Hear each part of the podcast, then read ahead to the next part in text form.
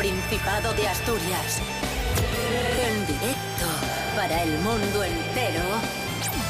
Aquí comienza Desayuno con Liantes. Su amigo y vecino, David Rionda. Buenos días, Asturias. Hoy es martes 13 de julio de 2021. Son las 7 y media de la mañana. Ya lo que hay. Cris Puertas, buenos días. ¿Qué tal? ¿Cómo estás? Muy buenos días, David Rionda. Muy buenos días, Asturias. ¿Qué tal? ¿Cómo estás? En la cumbre. In the camber. Oh, yeah. Oh, yeah. Aquí hay, hay nivel. Ahí está. Rubén Morillo, buenos días. buenos días, David Rionda, buenos días, Cris Puertas, buenos días a todos y todas. Nos encontramos sin duda ante un personaje inquietante. A lo mejor me notáis un poco más, más apagado en cuanto al tono de voz. Pido disculpas, pero es que tengo un catarrazo espectacular. Qué desastre humano, qué auténtica piltrafa. Qué piltrafa, amigos. Bueno, ¿qué, ¿qué, tiempo tendremos hoy en Asturias? Rubén Morillo. Nos informa la EMET que hoy tendremos eh, tiempo... Nuboso o cubierto con lluvias débiles y dispersas. Es que parece mentira que, que estemos en verano Ay, y que día tras día sea, sea, la misma previsión. Pero bueno, dice la EMET que tenderán a remitir estas pequeñas lluvias débiles y dispersas que tendremos durante todo el día por la tarde, ¿vale? A última hora del día no vamos a tener lluvias. Las temperaturas, eso sí, se mantienen bastante agradables. Las mínimas serán de unos 13-14 grados y las máximas pueden llegar hasta los 24. Desayuno con liantes, ay, lere, lere, lere. Desayuno con liantes, ay, lere, lere, lere. Desayuno con liantes, ay, lere, lere, lere. Desayuno con liantes, ay, lere, lere, lere.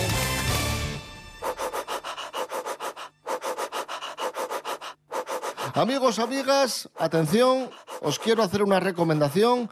Pasaros por Oviedo, Plaza de Trascorrales, allí hay una exposición muy bonita dedicada al origen del Camino de Santiago. Y en esta exposición, Santullano, viaje al siglo IX, podemos ver la iglesia de San Julián de los Prados, la iglesia prerrománica de Oviedo, ese auténtico eh, tesoro que tenemos en la capital del Principado. Podemos verla tal y como era en su origen, eh, tras su construcción, con las pinturas en todo su esplendor. Y no solo eso, también podremos olerla. Sí, sí. ¡Como yo! Eh, repito, Plaza de Trascorrales, en Oviedo, hasta el próximo 1 de agosto para ver cómo era Santullano en el siglo IX y para eh, oler el siglo, el siglo IX.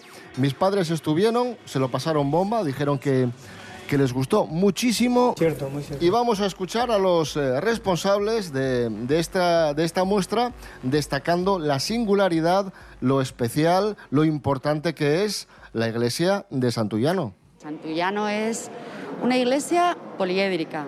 Puedes verla desde la fe, puedes verla desde la arquitectura, desde la pintura, desde la historia, desde el turismo, desde el disfrute de algo hermoso, desde donde quieras. Es mucho más fácil y más entretenido para un chaval de entre 11 y 20 años eh, que le hablen en su lenguaje, que vea un 3D, que están acostumbrados a tenerse que leer un montón de paneles o ver un libro.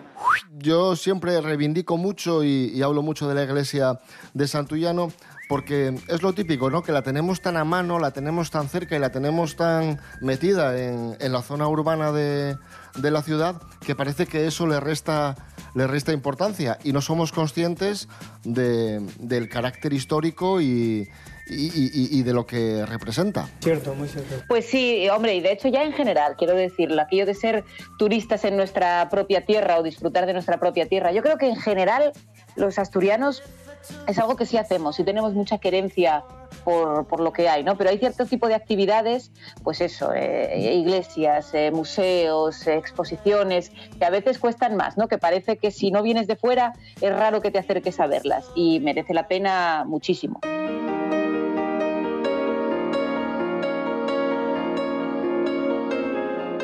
Y seguimos hablando de arte. Imagínate que te dicen así un día, oye, ¿a que no sabes de quién es familia? Y dices tú, ¿de quién? ¿De quién? Y te dicen, de Leonardo da Vinci.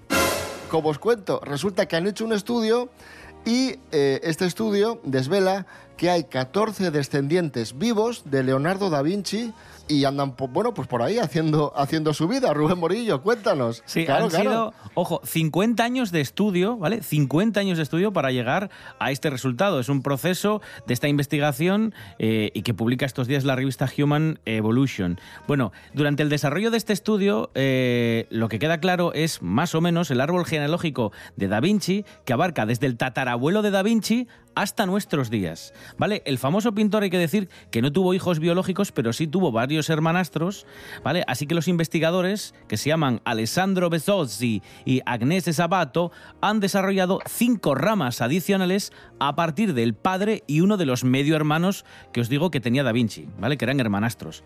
Bueno, pues eh, ahora tienen eh, unos descendientes que han logrado localizar y tienen entre 1 y 85 años. No viven en Vinci, sino en municipios vecinos, por ejemplo, Versilia, en, en la Toscana, y tienen trabajos completamente normales. Como decía David, empleados, camareros, artesanos. Así que es probable que el zapatero del barrio o el que te pone el café, pues sea familia de Da Vinci, fíjate. Y ya está, y esa es la noticia.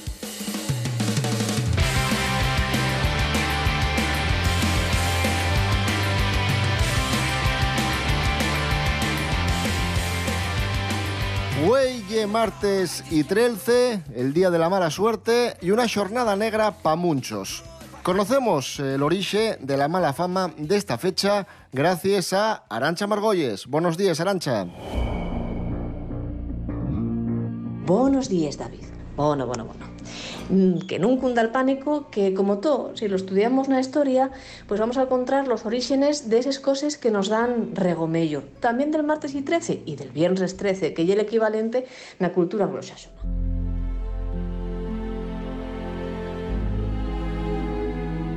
Vamos a entamar por el número, el 13.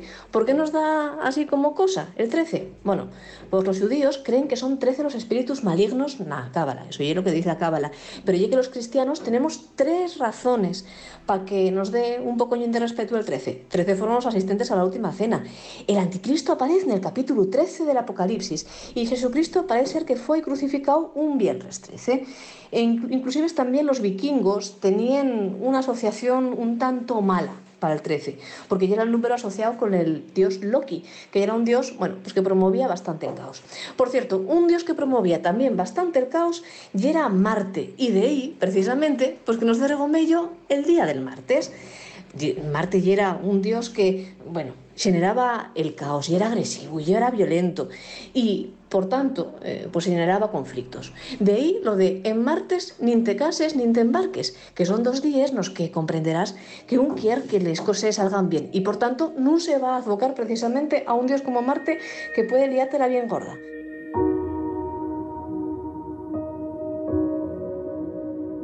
Por cierto, el martes y 13 no es el único día que nos da cosuca, aunque sea el que nos dé cosuca aquí en España. Por ejemplo, en Italia. Y el viernes 17. ¿Por qué 17? Bueno, porque en números romanos y XVII, que puede leerse como vixi, lo que en latín significa viví. Es decir, si dices que viví, y que has muerto. Y más o menos lo mismo ocurre en Japón y en China, donde el número de la mala suerte y el 4, porque pronunciase shi, que es una palabra que se dice prácticamente muy muy parecida a la que ellos utilizan para decir muerte. Y es decir, que si uno se pone a mirar y si uno se pone a rascar, tendríamos que tener miedo de todos los números y de todos los días.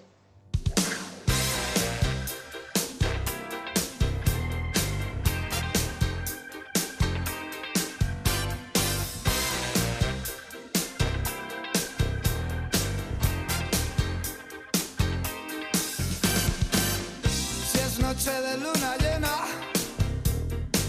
tijeras abiertas en la mesa. Si se cruza un gato negro o se te rompió el espejo, si no es por superstición, puede ser por precaución,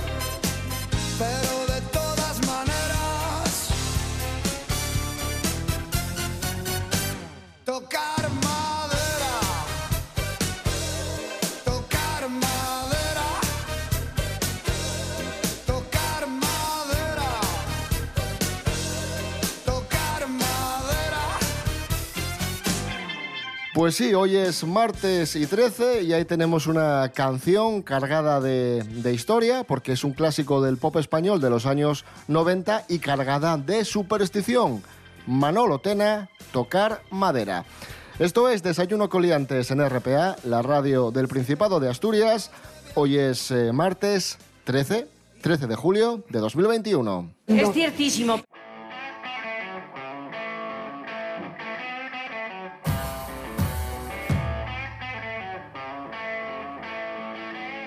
Y hoy, martes 13 de julio, Asturias cierra el ocio nocturno. El gobierno del Principado ha tomado esta, esta medida que va a durar aproximadamente 14 días, bueno, 14 días revisables según la evolución de la situación de, de pandemia, y han tomado esta medida tras constatar que el 53% de los eventos de, alta, de altos eh, contagios detectados en el Principado estaban relacionados prácticamente todos con establecimientos de ocio nocturno.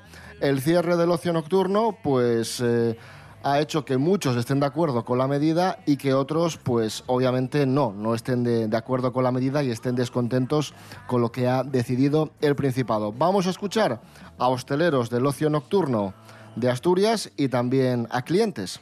Con las terrazas ahora abiertas y tal, que nos permiten eh, esa ampliación que tuvimos, eh, sí, sí, es suficiente. Yo a la una, vamos, yo estaría de acuerdo que se cerrara. Ahora los que ya tienen eh, otros negocios nocturnos ya... Mientras las UCIs y los hospitales no estén ocupados como antes, pues no veo, o sea, las veo un poco demasiado estrictas. que está aumentando muchísimo y sobre todo la gente que viene de fuera de vacaciones y tal, pues traen el COVID, entonces luego se van a quedar aquí y la mayoría de gente la cuarentena pues no la hace. Puedes ir a tomar algo de forma responsable, puedes seguir saliendo, aunque no sea discotecas. Vinimos a tomar algo ayer y estaba todo hasta arriba de gente, entonces es normal que lo quieran controlar. Si la situación se está descontrolando, a mí, por ejemplo, pues no me interesa ahora mismo salir de noche.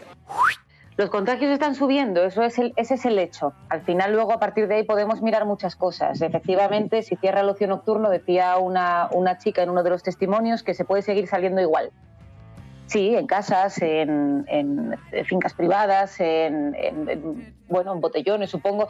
Al final, lo importante es eh, que las personas que no están vacunadas tienen que llevar la mascarilla si están a menos de metro y medio de distancia y las personas que están vacunadas tienen que tener en cuenta que también se pueden contagiar, por lo tanto estamos en las mismas. Y hay una circunstancia y es que el coronavirus ha afectado eh, sobremanera a la gente mayor, ¿no? Ha- han muerto muchísimas personas que, bueno, cuando eres joven, pues te sientes un poco Superman, ¿no? Y crees que nada te puede eh, afectar, que tienes mucha fuerza, mucha energía. Y es verdad que los jóvenes en este sentido se pueden relajar más y pueden decir, bueno, yo a mí el coronavirus ni me va ni me viene. Pero hay que advertir que uno de cada 100 contagiados de 20 a 24 años acaba en ingreso. Es decir, que el coronavirus también afecta y de qué manera a las personas más jóvenes. Y yo entiendo que los más jóvenes, ya lo hemos hablado aquí en el programa, tienen muchísimas más ganas de salir porque quizás están en la edad para ello. Pero quizás tendrían que ser los más eh, cuidadosos porque cuanto más esmero pongan en evitar los contagios, antes van a poder hacer y celebrar las fiestas que están deseando. La juventud está preparadísima.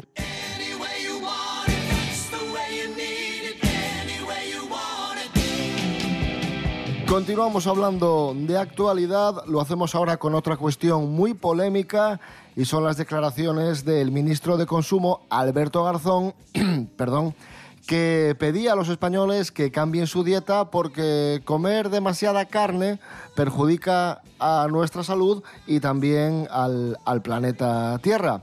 En la actualidad, el sector ganadero es el responsable de más del 40% de los gases invernadero que se emiten a la atmósfera. Esto causó mucho revuelo y también hizo que el director general de ganadería del Principado, Saturnino Rodríguez, eh, matizase que las explotaciones ganaderas de aquí del Principado de Asturias pues no, no contaminan. Bueno, una cuestión eh, polémica, no obstante, ahí están los datos, vamos a incidir en ellos, vamos a ampliar esta cuestión. Lo hacemos con Andrés Rubio respondiendo a la siguiente pregunta.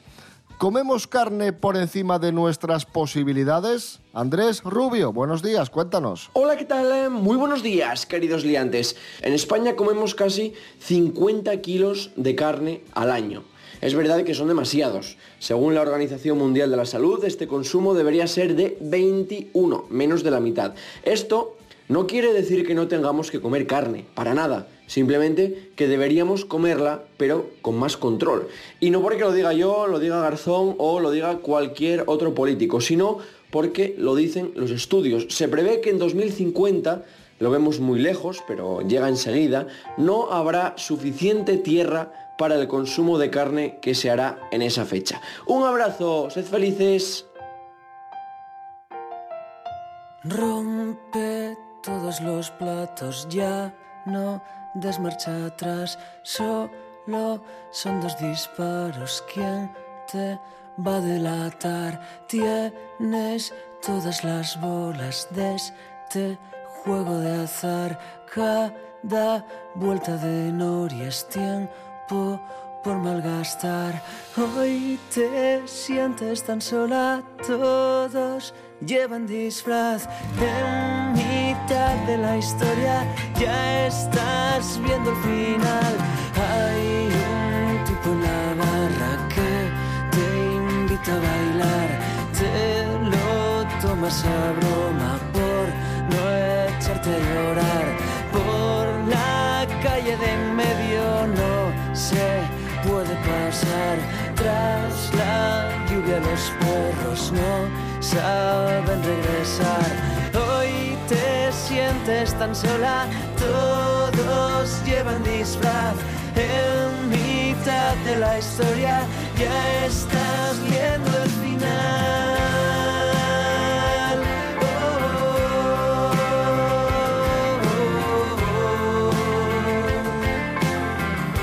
Alcanzamos las 8 menos cuarto de la mañana escuchando a nuestro querido amigo Alfredo González y la canción Todos llevan disfraz. Hoy es martes 13 de julio de 2021.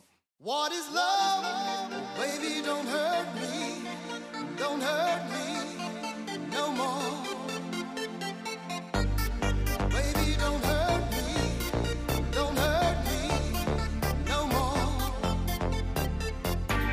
Seguimos amigos, amigas, vuelvo a pedir perdón por esta voz que tengo hoy de cazallera.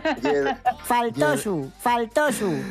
Bueno, seguimos, seguimos amigos, más, más noticias. Eh, ya sabéis que hay un banco malo, lo que llamamos el, el banco malo, Sareb, que gestiona inmuebles que proceden de la cartera de los bancos que han expropiado mm, casas, ¿no?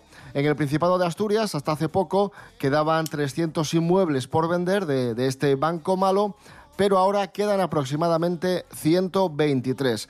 Y la inmobiliaria Altamira ha puesto a la venta uno de, de estos inmuebles del banco malo que se ha hecho viral en, en toda Asturias por, porque supone un chollo por su precio. Es una casa en Lada, en Langreo, de 200 metros cuadrados y que cuesta, atención, 3.600 euros. ¡Como yo! 3.600 ¿Dónde euros. está, ¿Dónde está la trampa?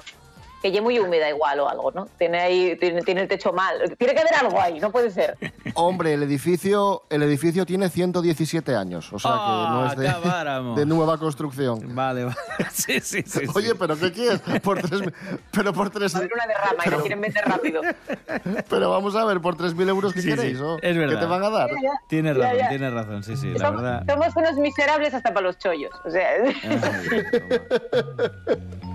Sunday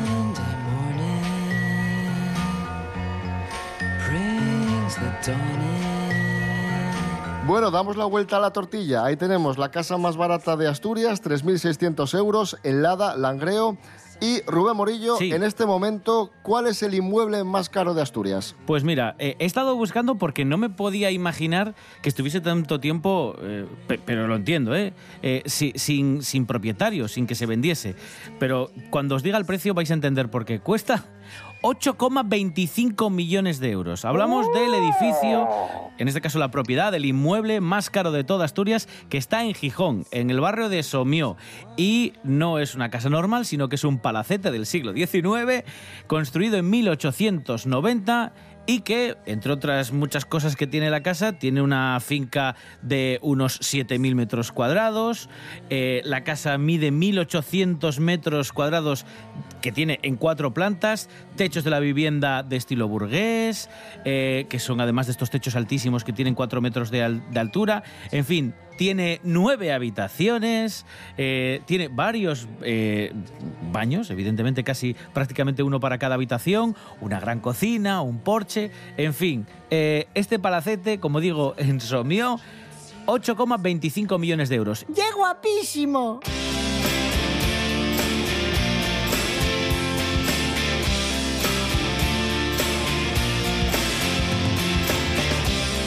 Hablamos de famosos asturianos, los influencers. Bueno, hablamos de un influencer asturiano muy conocido, Pelayo Díaz, que la ha liado en redes sociales y ha sido muy criticado, y en este caso con razón, por promocionar una marca de cava utilizando la muerte de Samuel, el asesinato de Samuel, el chico que, que fue asesinado el otro día en A Coruña. Nos lo cuenta Jorge Aldeitu. Buenos días, Jorge. Muy buenas amigos, hoy os vengo a hablar de la última polémica de Pelayo Díaz en redes sociales y es que él, como muchísima gente, ha querido hablar, claro, decir que estaba furioso por el asesinato de Samuel, el joven de 24 años de Coruña que fue asesinado tras una brutal paliza. Ha sido muchísima la gente que se ha volcado en este caso, anónimos, conocidos, gente del colectivo, el equipo de Desayuno con Liantes también se une a esta protesta.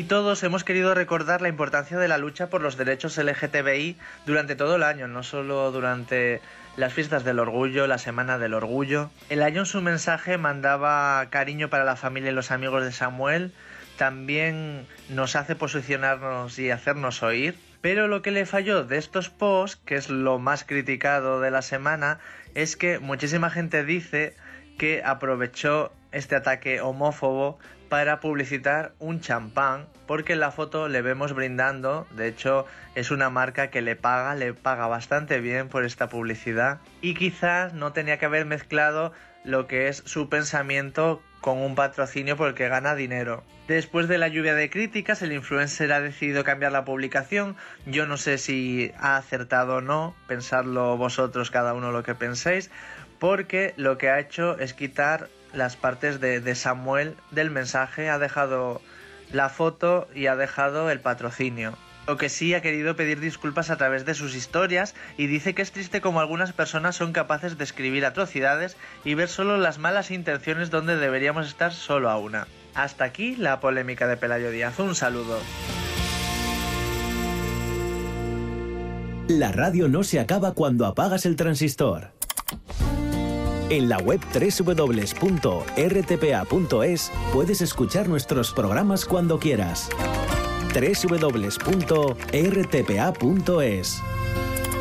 RPA, la radio del Principado de Asturias, a un solo... Desayuno con liantes. Vamos a recordar canciones de verano, vamos con esa sección que tanto nos gusta, eh, canciones de verano, eh, con nuestros recuerdos, nuestras anécdotas y con los datos que aportamos. Voy a empezar, eh, en este caso, voy a empezar con una canción de Álvaro Soler, La Cintura, del año 2018. Es esta que pegó muy fuerte, ahí está sonando.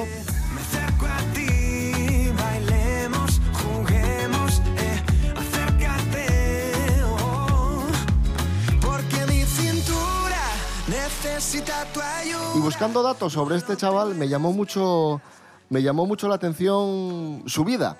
Se fue a vivir a Tokio de niño, pasó su infancia en Tokio por motivos laborales de su padre y habla español, catalán, alemán, inglés, francés, italiano y japonés. Como José Luis Moreno, igual. No, este de verdad.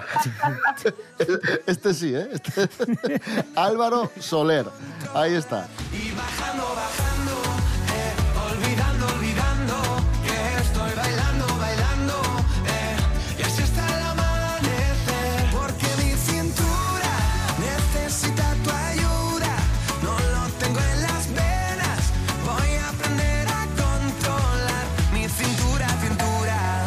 Morillo, tu canción de verano, ¿qué recuerdas? Yo voy hasta el año 2008, 10 años antes de, de Álvaro Soler con La Cintura. Yo supongo que todo el mundo conoce esta canción de Rihanna con la que se hizo tremendamente famosa y que se llamaba Umbrella.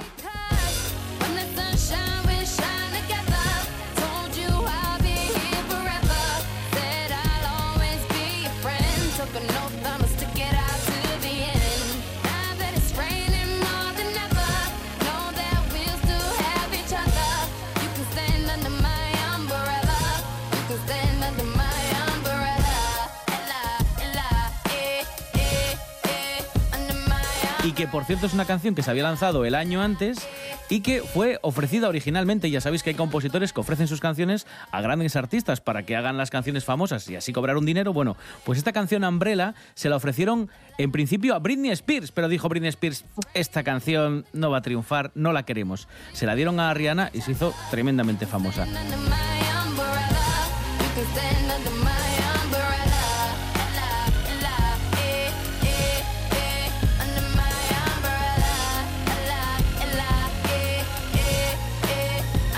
Bueno, Cris Puertas, nos quedamos con tu canción.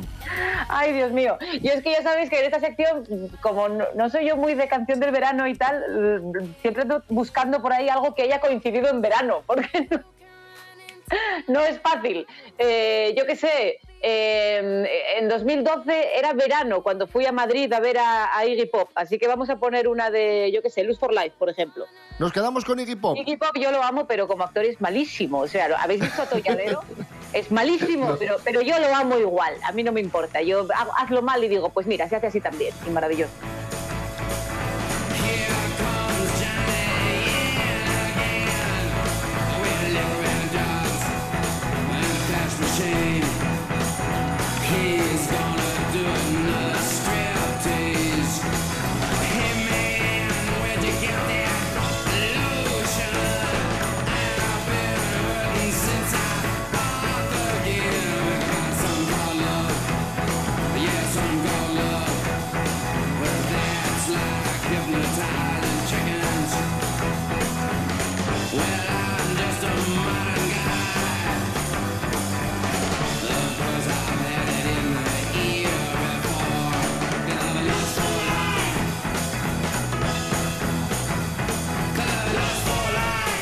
Nos quedamos con Iggy Pop. Volvemos mañana a las siete y media de la mañana. Rubén Morillo. David Rionda. Hasta mañana. Hasta mañana.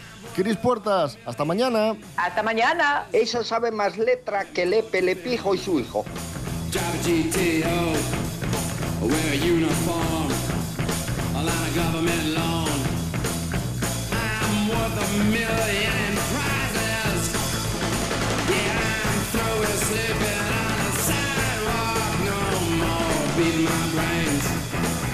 More my brains.